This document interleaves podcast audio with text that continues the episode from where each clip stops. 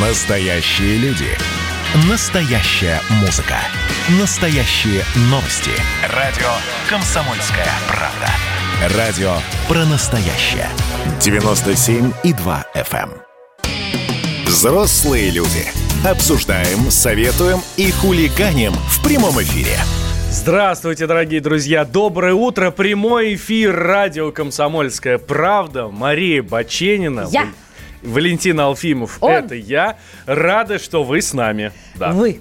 Да, давайте сразу же о средствах связи по старой доброй сложившейся традиции. С места в карьер.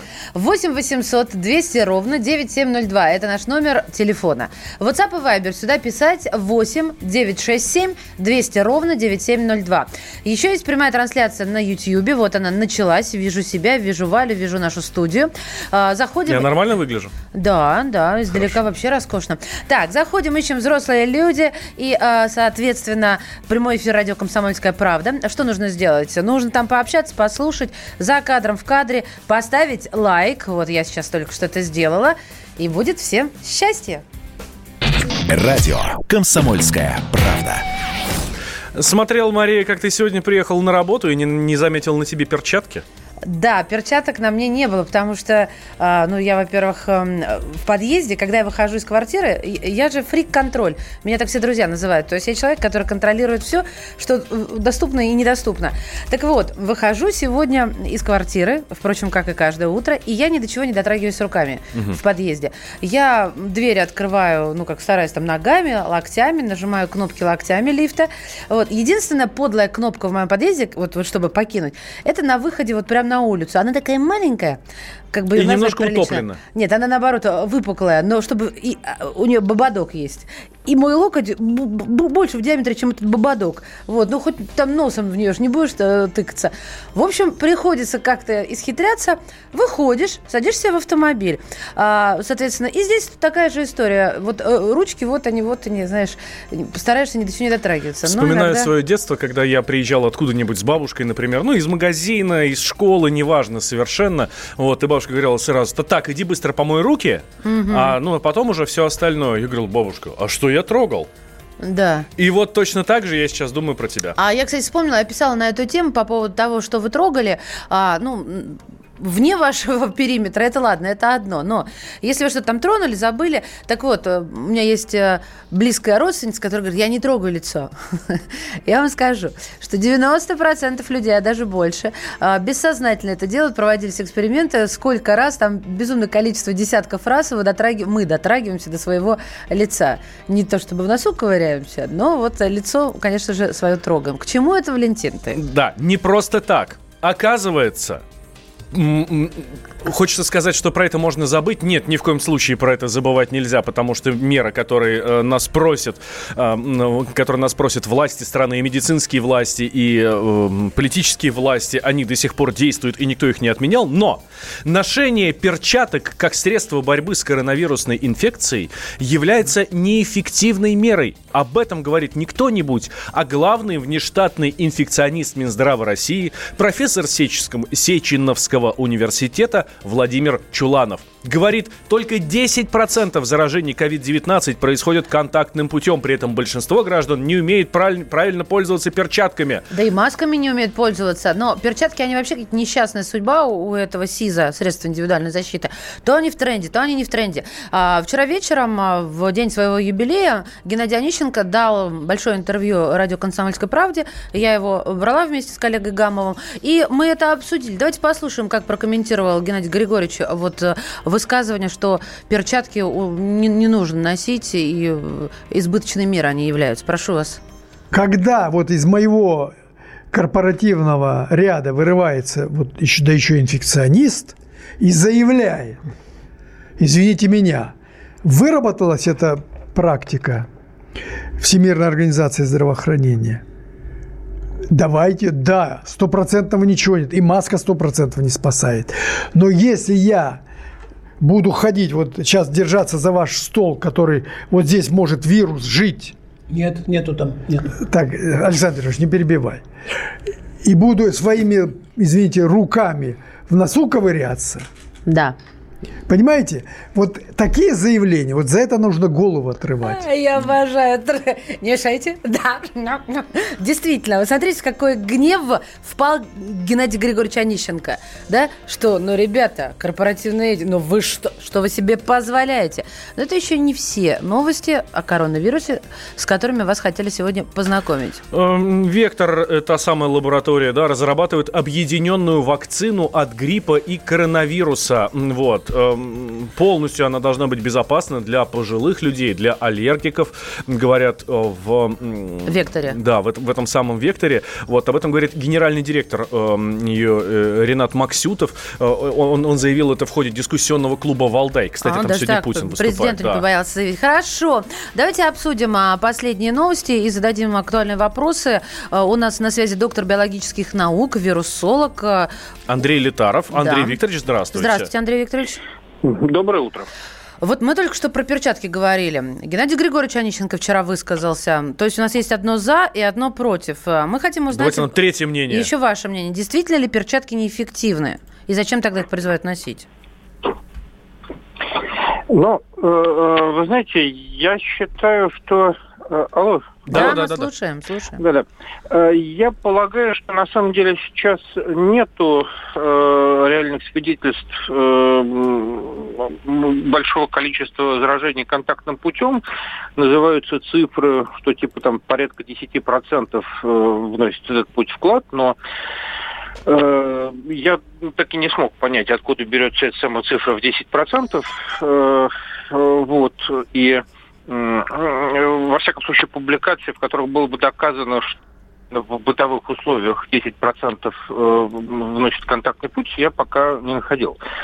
Значит, и э, надо понимать, что при заражении важно не только попадание там, какого-то количества вирусов, но все-таки попадание заметной заражающей дозы.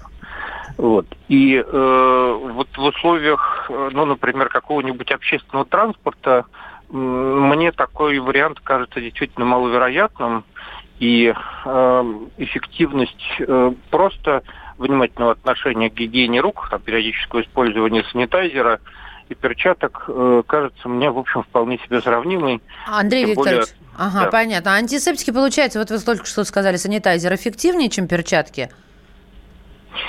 Э, ну, вы понимаете, э, мы, э, об этом сложно говорить, поскольку мы говорим о неком гипотетическом пути. Uh-huh. Вот я полагаю, что э, сравнимо, и поскольку ношение перчаток э, имеет свои всякие минусы, и всегда, когда мы э, пытаемся что-то навязать большому количеству людей, надо понимать, что мы расходуем важный ресурс их, так сказать, терпения. Вот, на мой взгляд, гораздо более правильно заставить всех носить маски, чем тратить этот ресурс на э, ношение перчаток. Понятно. Вот. Но это все э, э, в моем случае, как и в случае уважаемых э, коллег, в общем, основано на неком Э, полуинтуитивном мнении, потому что померить это, ну, непонятно как. Андрей Викторович, тут вот только что говорили мы, что Вектор разрабатывает вакцину, единую вакцину от коронавируса и от гриппа. А это не опасно ли вообще? Что это такое за ноу-хау? Может быть, вообще можно тогда да. сделать вакцину от всего сразу? Сейчас я отвечу. Я прошу прощения, буквально последнее слово э, скажу mm-hmm. про перчатки. Все мои слова относились к бытовой ситуации, а не к ситуации тяжелой контаминации вирусом, как в красной зоне. Там можно вполне себе и скафандр носить, и это будет нормально. Вот. Э, значит, по поводу э, вакцин. Ну, в принципе, Вакцины, содержащие более одного антигена, существуют давно и, в общем-то, активно применяются. Э, значит, они активно используются и в ветеринарии, и э, в гуманной медицине, правда, в основном не против вирусов. То есть теоретически сделать вакцину против гриппа и коронавируса возможно. Насколько это целесообразно на практике, э, мне сложно сказать. Ну, очевидно, наверное, вакцинологи Вектора, в отличие от меня, специалисты по бактериофагам, разбираются в этом лучше. Но, в принципе, грипп э, – это сезонные вакцины, которые надо менять каждый раз. Э, значит, соответственно, коронавирусы, я надеюсь, менее вариабельны. Э, вот, так что стоит ли это комбинировать или проще сделать две инъекции, э, ну, это вопрос такой технологической тактики. Но теоретически не вижу в этом никаких принципиальных препятствий лишь бы противо, противокоронавирусный компонент э, в результате так сказать, всех испытаний доказал свою безопасность и эффективность. А, Андрей Викторович, немного времени остается, но вот хочу спросить, э, вот только что упал, ну, вернее, недавно упал на Лен, сказать правильно, а, тот же самый Вектор выявил более 80 мутаций коронавируса. Говорят, что не, не влияет на вакцину, но как-то мы все равно волнуемся. Опасно это и о чем говорит? Э, волноваться не надо. Все живое мутирует, тем более РНК-содержащие вирусы. Э, пока не было никаких сообщений о том, что эти мутации как-то связаны с патогенностью. Э, хотя какие-то, наверное, там связаны, но далеко не обязательно они усиливают опасность для людей. Значит, все, все как-то меняется по естественным причинам, и вопрос, куда угу. действуют отбирающие силы. Вот да. Пока, а... Андрей это Викторович, основном... спасибо большое. Андрей спасибо. Витаров, доктор биологических наук, вирусолог, был с нами на связи.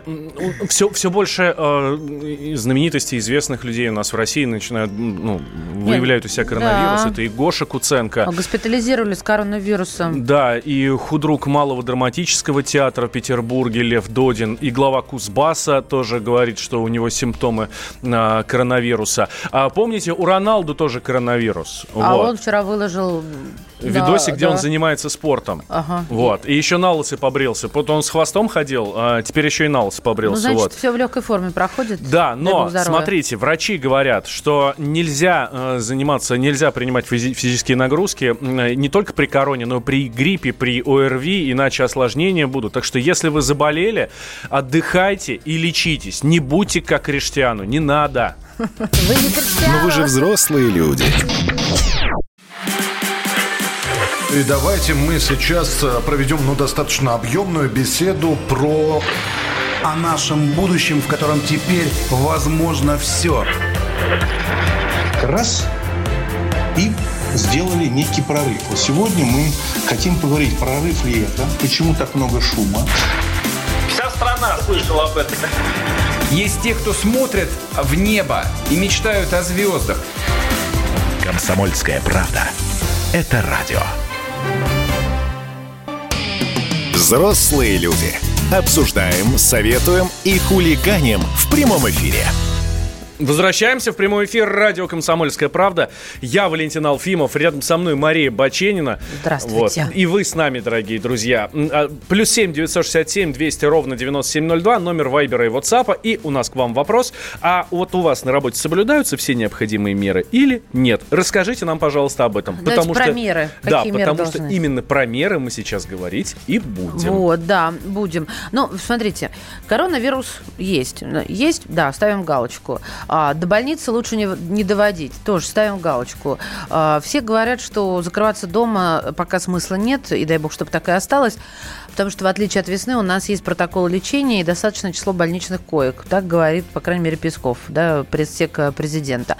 А, мы тут э, с нашими коллегами разбирались, как должен выглядеть офис времен коронавируса. Да, но если с э, масками, перчатками, которые, ну, по-хорошему должны лежать в офисах, все понятно, и с санитайзерами, конечно. Спасибо большое «Комсомольской правде» за это, потому что вот, вот как раз э, с этим совершенно никаких проблем нету. А вот все остальное, что такое идеальный офис времен коронавируса? Ну, да, давай спросим у нашего исследователя, у специального корреспондента комсомолки Дмитрия Казурова. Дима, здравствуйте. Здравствуйте. Доброе утро. Дим, что такое идеальный отдых? О, отдых, господи. О, Валя оговорочки, Да, да, да, уже, уже все, уже все, клиника. Идеальный отпуск... Да что ж такое? Офис Давай. времен коронавируса. Все, давайте, слушаем. Дим, консультируйте. Ну, логично, что это то помещение, то место, где максимально безопасно находиться в, во время пандемии. То есть это а, здание, помещение, офис, в котором все предусмотрено, чтобы минимизировать риски. А на самом деле требований довольно много. Требования могут отличаться от региона к региону, да, потому что еще местные власти могут их устанавливать. Но вот мы попытались вместе со специалистами а, свести все их в один какой-то список. Вот у нас а, на сайте kp.ru есть, как мне кажется, очень красивая информативная графика на эту тему. Можно зайти и все своими глазами посмотреть. А, из тех главных мер, которые нужно перечислить, да, помимо тех самых масок и так далее, которыми, кстати, работодатель вообще-то обязан обеспечить своих сотрудников, а еще обеспечить нахождение в офисе не просто там пачки масок или перчаток одноразовых, а их пятидневный запас из расчета по три штуки в день на сотрудника. Ого. То есть там прям, да, отдельную комнату можно отводить под это все дело.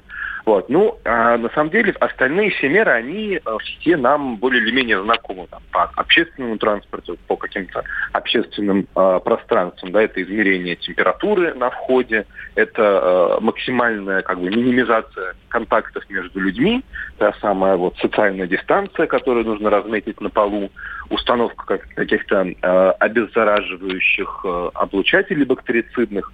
То есть все вот это вот вместе – а, весь этот комплекс мер, они как бы прописаны в правилах Роспотребнадзора, и работодатели, работодатели должны их а, соблюдать. Другое mm-hmm. дело, что, э, как говорят эксперты, работодатели, да, там началь, начальство какое-то, оно может быть и радо все это соблюсти, да, и готово забить э, условную кладовку в офисе пятидневным запасом масок, но э, сложно проконтролировать э, каждого сотрудника, потому что ты можешь выдать ему маску, но где гарантия, что он будет ее носить весь день на работе?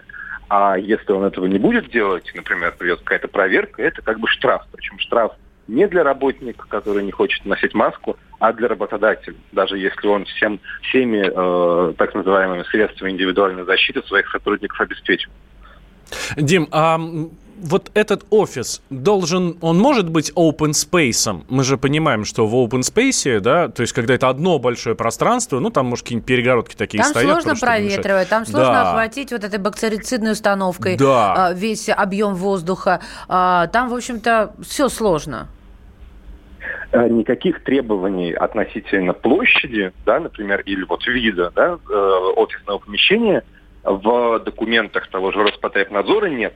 Главное, чтобы между людьми выдерживалась э, та самая социальная дистанция в полтора метра. Главное, чтобы люди были максимально друг от друга далеки, насколько это возможно, чтобы проводилась регулярная уборка, регулярная обработка поверхностей. И, в общем-то, с соблюдением вот всех таких правил, ну, на самом деле, довольно таких элементарных, честно говоря, э, можно хоть в open space, хоть каждый в отдельном кабинете, то есть здесь никаких э, прописанных сверху правил нет. Слушайте, вот какой вопрос. А кто все это проверяет? Может э, так неждан, нежданно-негаданно нагрянуть э, люди с повязками на рукавах, не на лице с масками, а с повязками? Да, и что будет, если вот эти, э, вот эти меры не соблюдены?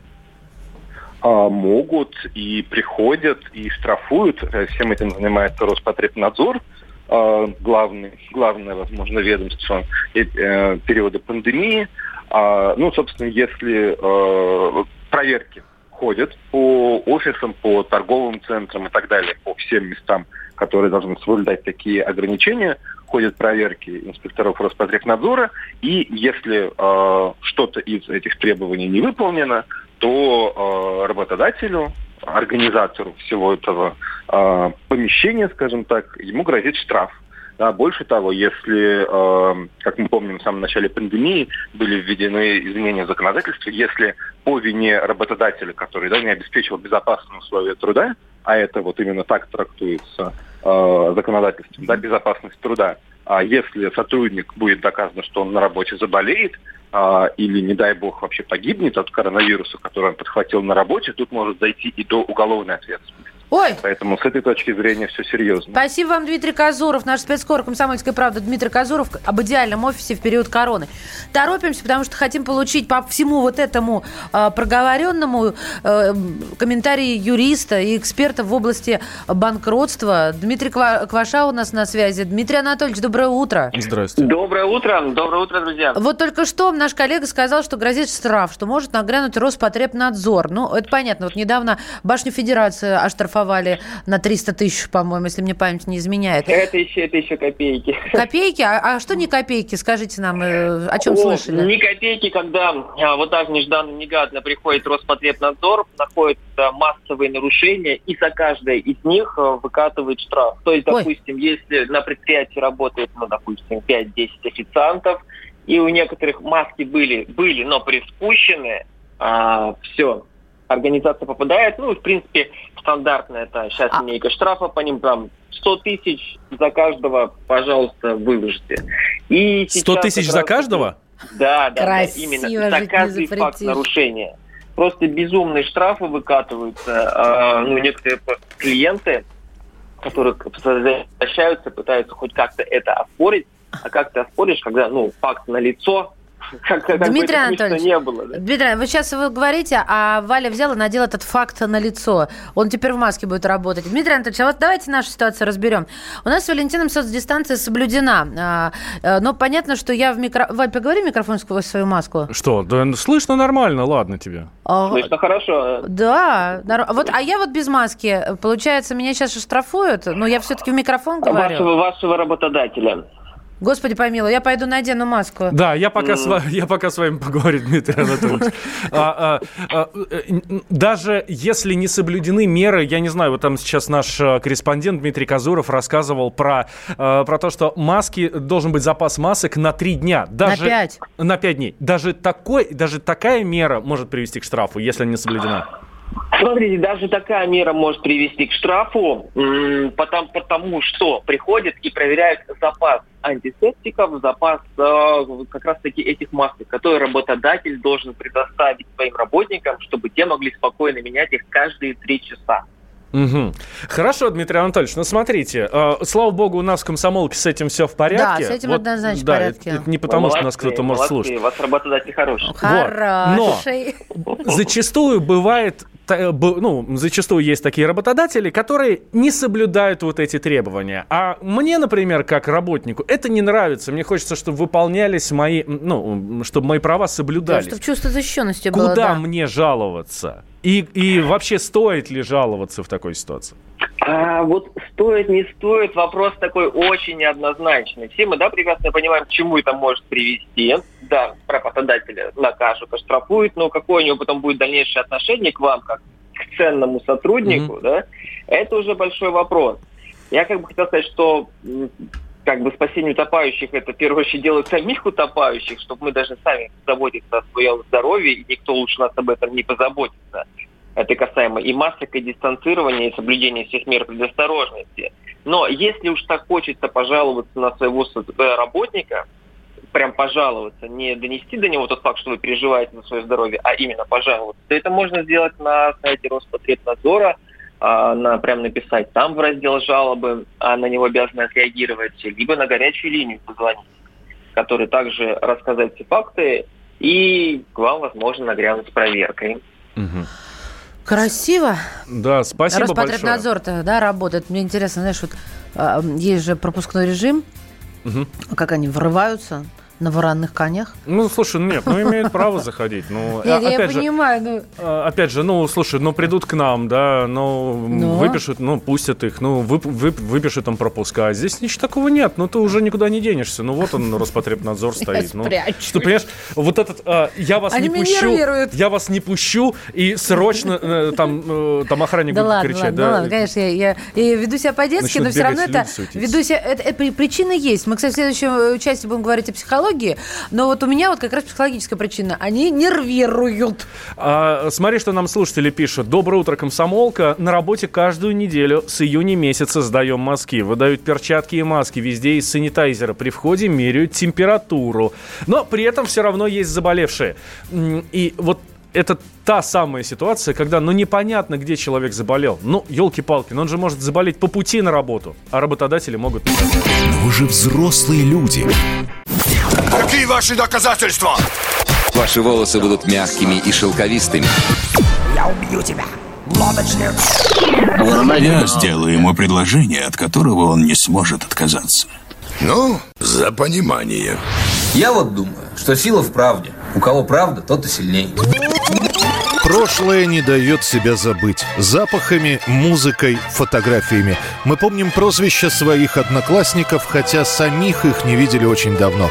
Мы до сих пор в памяти бережно храним правила дворовых игр. Все эти воспоминания оживают в программе «Дежавю». Меня зовут Михаил Антонов. По субботам и воскресеньям в 11 часов вечера мы говорим о том, что нас радовало и огорчало. Какими мы были раньше. Давайте вспоминать вместе. До встречи хулиганы. Взрослые люди. Обсуждаем, советуем и хулиганим в прямом эфире. Мы взрослые люди, мы в масках. Нет, меня стало все-таки как-то странно слышно. Вот люди с тонким да слухом все и ты, тебя. Господи. Вот точно, как через одеялко говорю. Это все выкачивание денег из компании, пишет нам 16-й. Если мне нужно, то я купил себе многоразовые три штуки.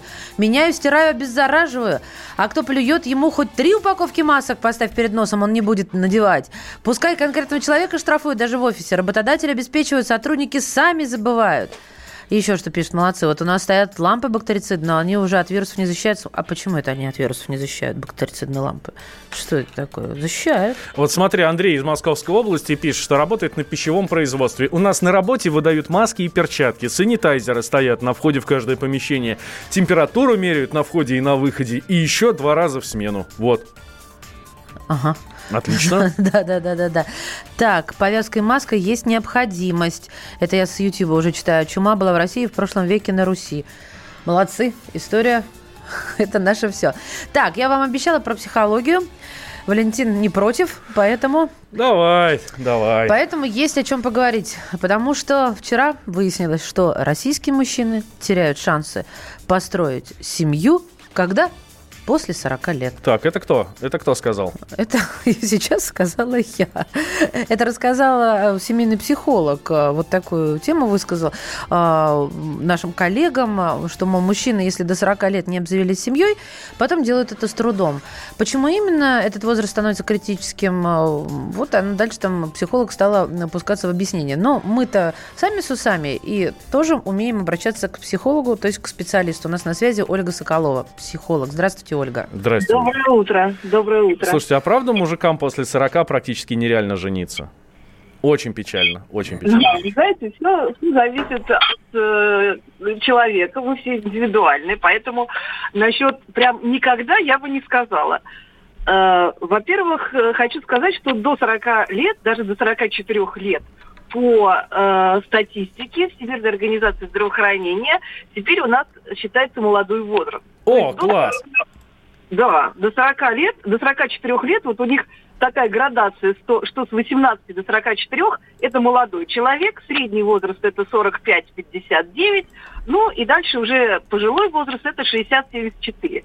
То есть до 59 лет, так сказать, у нас есть шанс, э, так сказать, свою судьбу изменить, свою судьбу исправить, поскольку еще в этом возрасте мы э, способны меняться, да? Э, в 42-49 лет примерно начинается кризис э, такой среднего возраста, э, когда люди, э, ну, как сказать, они начинают переоценивать, да, весь свой предыдущий опыт молодой, да, э, где э, действуют, конечно, больше некие биологические программы. Когда мы э, молодые, м, то то, что касается отношений, связано с тем, что мы э, выбираем партнера по биологической программе продолжения рода. Рождение детей, создание семьи, завоевание места в социуме. Это все, ну, больше связано, конечно, с биологией, наши гормоны это поддерживают, наша гормональная система. А где-то вот к 40 как раз годам уже идет э, изменение, потому что мы с внешнего плана уходим на внутренний план, и начинается, так сказать, вот этот кризис, связанный с тем, кто я, что я, зачем я, да, кем я. Помните, как магнолия. Да, могу ли я и так далее. Слушайте, Ольга, я вот очень хорошо поняла, потому что, ну, заточены мы на то, чтобы оставить генетический след на этой планете и выбираем, собственно, людей, которые могут нам в этом помочь. А как же быть тогда? Вон, э, потому что, ну, я имею в виду, что мы-то люди современные, все понимаем, смотрим, у Петросяна малыш родился, еще у кого-то малыш родился. А, ну, разве не могут переломить э, вот эти эм, чувства а, или еще какие-то другие цели, вещи и ощущения, а, эти генетически заложенные в нас коды? Или коды, А, как правильно? Я хочу сказать, что если вы посмотрите на э, известных людей, которые в позднем возрасте родили детей, да, ну кто это у нас? Петросян, э, господи, Виторган, да, э, кто еще у нас из таких известных людей? Э, ну, может быть, Достаточно моих- примеров, достаточно, Ольга. Ну, они очень говорящие, да. Да. они говорящие в, чем смы- в в том смысле, что это люди с молодой абсолютно душой. У них есть интерес к миру, любопытство, которое свойственно и вообще-то признак молодых. Вот. Это, это желание чего-то нового, да, чего-то интересного, чего-то другого. Потому что обычно к 45-49 годам ну, люди примерно представляют, что такое жизнь, что такое отношения и так далее. Получается некий такой стереотип. У каждого он свой, они немного отличаются, но люди теряют к этому времени желание вообще чего-то нового изменяться. Ну, уже вот чего знают, то и хорошо. Ольга, извините, что я вас перебиваю. Ну, то есть э, вы сказали очень важную вещь, которую я хотела бы выделить для слушателей. То есть вот это состояние души, вот это желание чего-то нового, то есть цели в жизни, они нас омолаживают естественным образом. Я вас верно поняла? Конечно, А конечно. вы нам скажите, пожалуйста, а что у женщин-то после 40? А то как-то мужики обидятся. Ну, э, значит, у мужиков может быть две программы, так сказать, мужчин, да, может быть две программы. Это э, желание, так сказать, опять продлить, э, так сказать, себя в детях, да, в семье, и тогда, соответственно, ищется женщина определен, с определенными качествами, да, и определенного возраста. И есть э, мужчины, которые хотят заниматься познанием себя, познанием мира, в том числе мы познаем друг друга через отношения, в отношениях. И тогда э, вопрос, да, что какую женщину мне нужно для, для того, чтобы э, мне с ней было интересно, она что-то во мне открывала, что-то во мне поддерживала, да. И это тоже про то, что э, мужчина ищет партнершу с определенными качествами да, для определенных целей. То есть мне кажется, что после 40 лет уже очень хорошо пони- э, нужно понимать, а что же я хочу да, в отношениях. То есть я знаю, чего я не хочу, совершенно точно. То есть спросить людей в 40 лет, что они не хотят в отношениях, они вам абсолютно точно перечислят это. Э, потому что это опыт, да, печальный.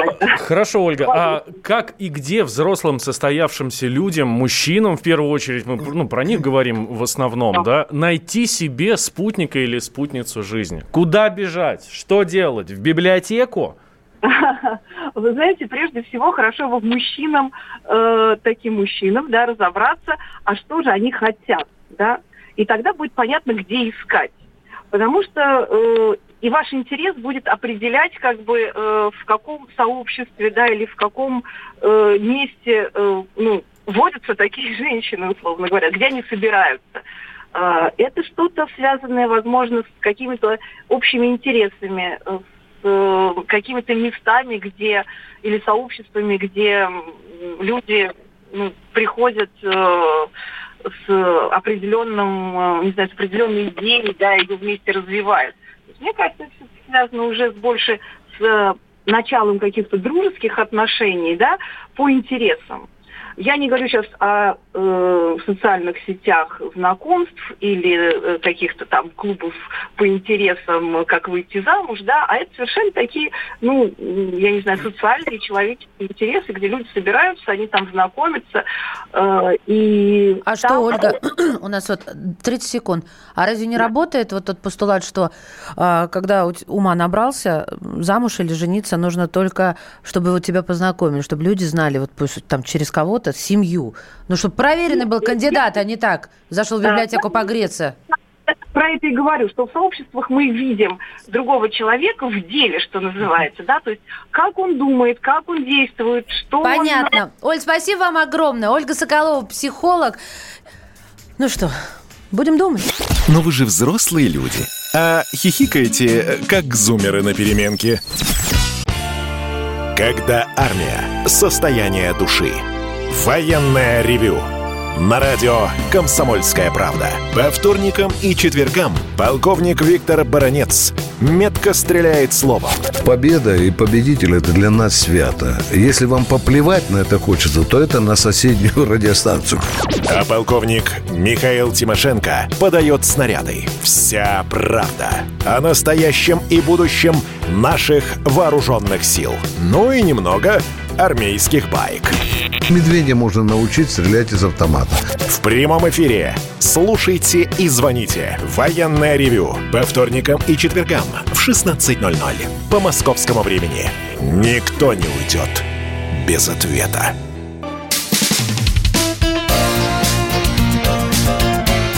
Говорит полковник. Нет вопроса, на который не знает ответа Виктор Баранец. Да, наш военный обозреватель и человек с богатым жизненным опытом Виктор Николаевич Баранец с нами. Здравия желаю, Виктор Николаевич. Доброе, Доброе утро. утро, Виктор Николаевич. Доброе утро, товарищи. Ну, смотрите, Виктор Николаевич, мы сейчас вот обсуждали, что мужики после 40 уже практически теряют шансы построить семью. Ну, вот, и психолог говорит, что ну, это там связано с гормонами, вот с этой вот всей историей. Слушайте, Виктор Николаевич, поделитесь опытом.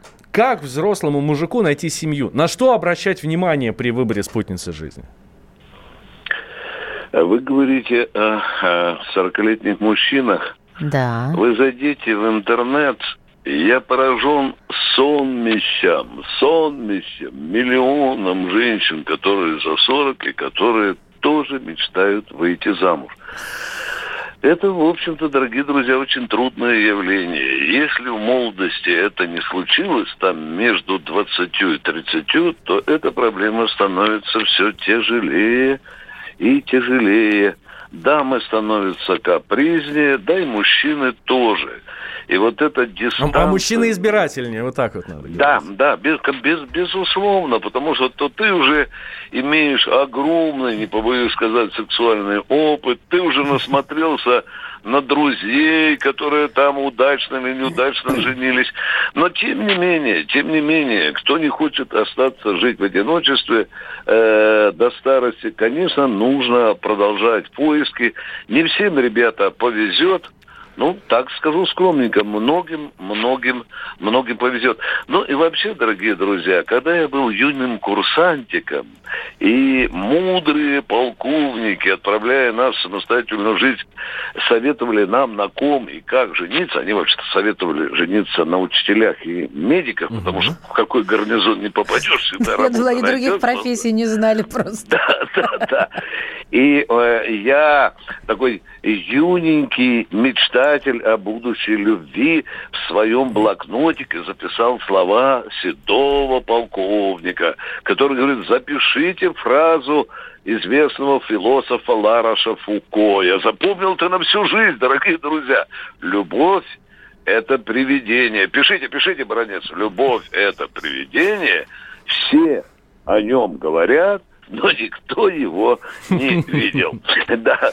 Ну что, дорогие друзья, я знаю очень многих э, мужиков, э, которые женились и после 40, э, многие даже успели настрогать детей, извините, до 50 лет, но а, а часто, а часто, э, в общем-то, после 40 э, происходит такое явление, как вы знаете, гражданский брак. Ну что, Виктор живут в гражданском, да, да, пожалуйста. Я извиняюсь, что вас перебиваю, но я просто, Да. Чтобы далеко не ушли, я задам сейчас не очень тактичный вопрос. А какая профессия у вашей жены? Преподаватель иностранного языка. Прав был ваш начальник!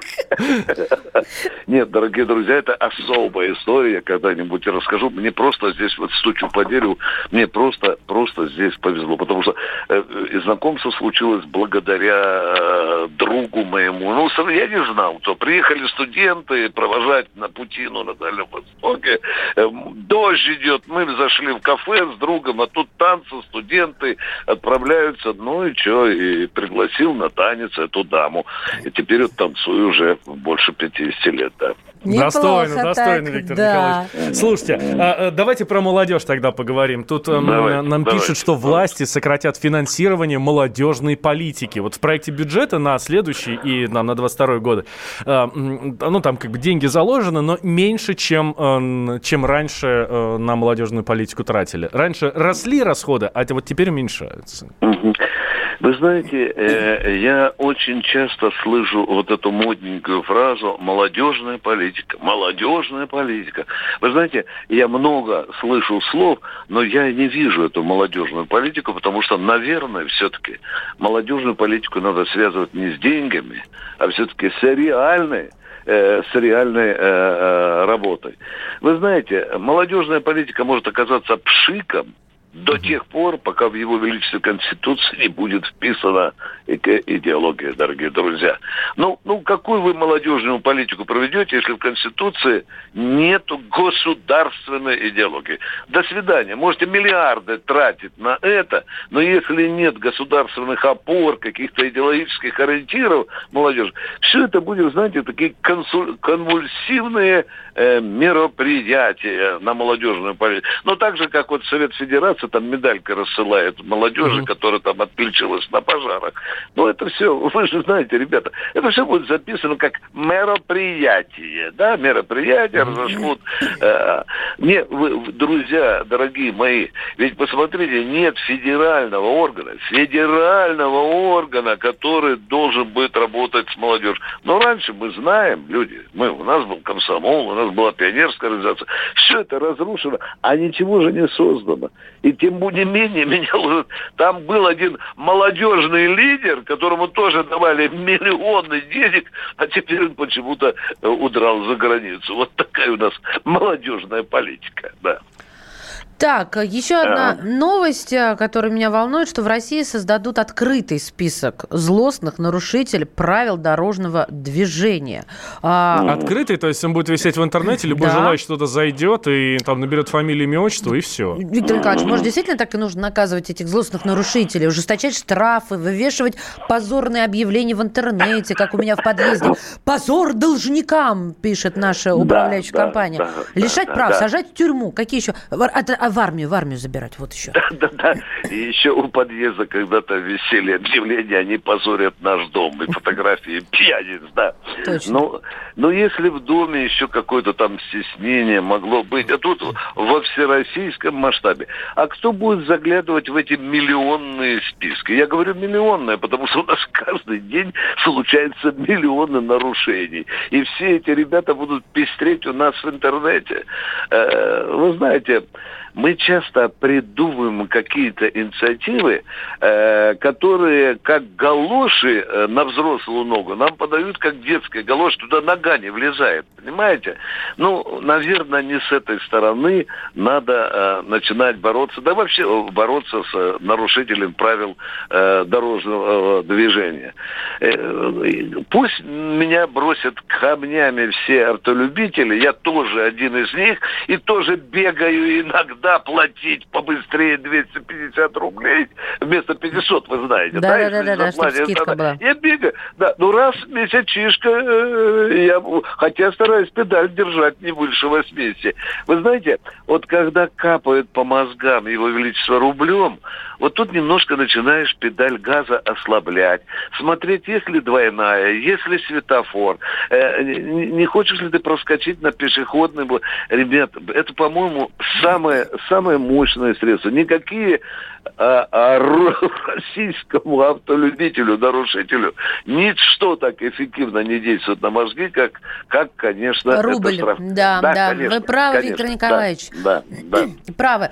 Спасибо да. вам большое, военный обозреватель да. «Комсомольской правды» Виктор Николаевич Баранец. Хорошего вам дня, друзья. Хороший водитель Виктор Баранец, я бы так еще сказал. Да? Ну, он же говорит, что ну, я нет. Я с ним согласна, аккуратно. что действительно лучше рубля ничего не работает. А, фу, ну, слушай, да, а, но зачем? Я, например, категорически против вот этой истории. Ты понимаешь, что вот ты нарушил, и э, твои штрафы там. И не дай бог, а, а у тебя, например, у тебя публичная профессия. Хочешь устроиться на работу, да, и кто-то тебя тюкает, а, Бачанина. Да, кто-то там, кто-то не взлюбил тебя, я не знаю, там в, в радиоэфире и начинает э, проверять, не может быть, Валентин. проверять про тебя. Слушай, это, ну, невоз... это невозможно. Ты сейчас сказал ну, нереальную тобой, вещь. Хорошо, Меня с тобой, не взлюбить в эфире, хорошо, это с тобой нереально. понятно. Со мной и начинать да. тебя пробивать в, эфи... э, пробивать в интернете. Ну, елки-палки. Ну, хорош, ну дайте мне немножко частной жизни, моей личной, чтобы никто не знал о ней. Закончилась твоя личная жизнь. Отогнав крылом мячик. Мимо тротуаров и витрин. Не спеша на первой передаче Едет мой большой автомобиль. Тут тебе и ветер за плечами пиджак, обшитый бахромой. Если бы не роллинги с битлами, я, наверное, был бы сам не свой.